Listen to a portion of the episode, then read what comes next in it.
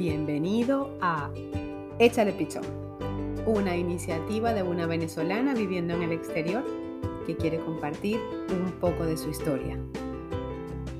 En este espacio, yo, Verónica Aguilera, te contaré un suceso histórico venezolano.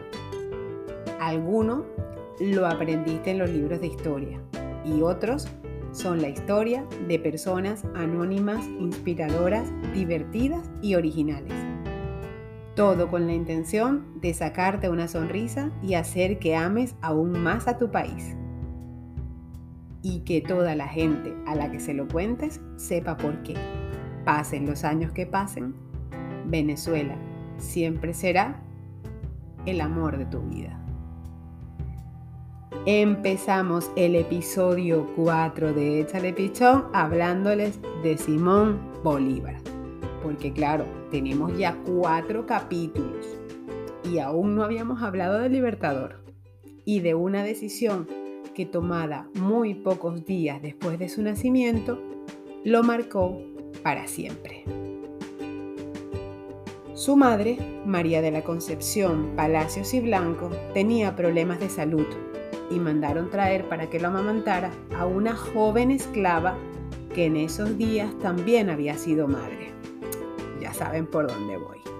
Se trataba de Hipólita, joven de unos 20 años, rebosante de buena salud, de agraciada estampa, alta, bien formada, ágil, con opulentos senos que desde entonces y hasta bien crecido alimentaron al niño Simón.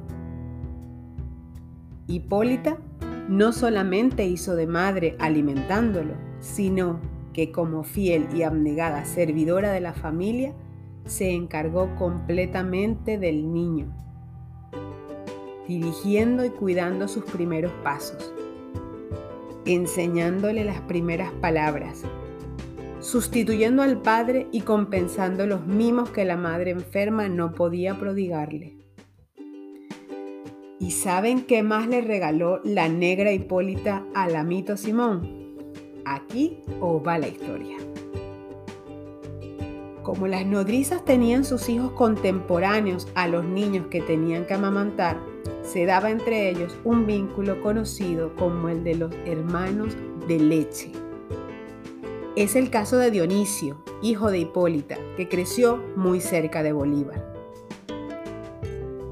A pesar de pertenecer a una familia acomodada, la vida del libertador no fue una vida fácil. Las dificultades mostraban su costado más triste, por haber estado asignado por pérdidas, primero su padre y luego en su preadolescencia la pérdida de su madre.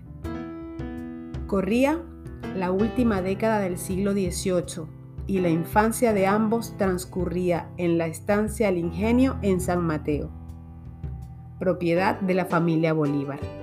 Allí Simón, ya de niño, mostrando un brío, una creatividad en el juego y travesuras muy peculiares, estaba unido con ese amigo que la vida lo haría su hermano elegido, Dionisio.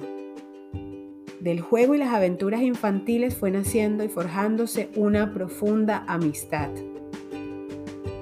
Siempre juntos, Simón y Dionisio. Aunque compañerismo no es siempre amistad, amistad es siempre compañerismo y en esa adolescencia, con todas las pérdidas del Libertador, entre ellos hubo una hermandad, estaban continuamente juntos y hay muchísimas anécdotas de todas las cosas que vivieron durante esa infancia. Pero tras la muerte de su madre, quedó a su cargo su tío, que era su tutor, y tomó la decisión de darle la guardia y custodia a su profesor, Simón Rodríguez quien posteriormente fue conocido como Simon Robinson, que, como todos conocemos, fue un escritor, filósofo y educador venezolano reconocido tanto por sus obras como por haber sido uno de los principales maestros y mentores de Bolívar. De hecho, entre todas las anécdotas que hay sobre la amistad entre Dionisio y Simón, quien llevaba el apellido Bolívar porque los esclavos en esa época llevaban el apellido de sus dueños, es que estando ya ambos en plena adolescencia, un día Dionisio le dijo a Simón, mañana ya seré un hombre libre, me escapo, voy a la selva a un lugar que no te puedo decir, porque quiero ser libre. Simón le respondió, ganarás tu libertad y no perderás nunca mi cariño. Algún día terminaremos con la esclavitud en Venezuela.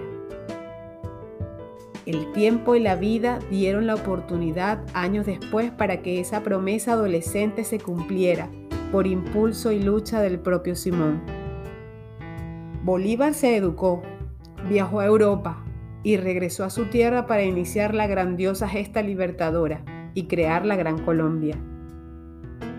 Y no solo se reencontró con Dionisio, quien llegó a ser sargento del Ejército Libertador, sino que lucharon y batallaron juntos durante toda esa hazaña. La relación de Bolívar con Dionisio representa la gran lección de hoy. Por encima de todo, compartieron ambos a la Madre Negra abnegada, la primera que acercó a Bolívar a las masas de color, la que lo ayudó a convertirse en un hombre que no por inmensamente rico dejó de ser cercano y generoso con los esclavos. Por encima de los prejuicios sociales, el amor, la lealtad, la solidaridad, la incondicionalidad, la sinceridad y el compromiso de esta bonita amistad fomentaron el espíritu libertario en Simón Bolívar y ayudaron a cambiar para siempre la historia de Venezuela y de toda América. Y hasta aquí el capítulo 4 de Échale Pichón. Recuerden, Aquel que no conoce su historia está condenado a repetirla. Espero que os haya gustado y que mi iniciativa pueda crecer gracias a vuestros aportes. Si te ha gustado, síguelo, valóranos y sobre todo corre la voz. Ah, y si tienes una historia venezolana que quieras compartir, envíala al mail échalepichón.gmail.com con dos Cs en échale. Finalmente me despido pidiéndoles que estemos donde estemos, salgamos a echarle pichón a la vida.